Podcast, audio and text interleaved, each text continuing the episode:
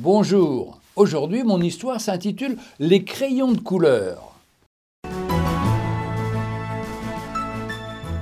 Dans un hôpital, une petite fille atteinte de scarlatine se trouve à l'isolement.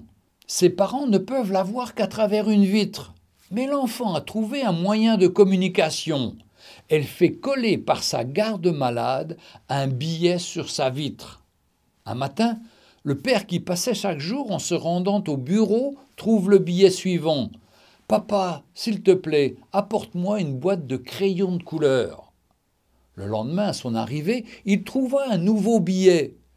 Merci beaucoup, papa, pour la belle boîte de crayons. L'enfant, certaine que son père lui apporterait ce qu'elle désirait, lui a exprimé sa reconnaissance avant même d'avoir la boîte. Bel exemple de foi, de la foi qui par avance remercie. L'enfant connaissait son père, elle ne doutait pas de lui.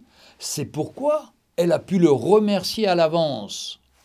Quand nous doutons de Dieu, c'est que nous ne le connaissons pas ou nous le connaissons mal. Il est pour chacun le plus tendre et le plus intentionné des pères.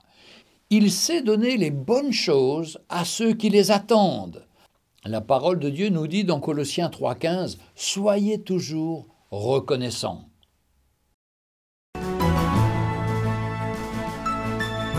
Retrouvez un jour une histoire sur www.365histoire.com.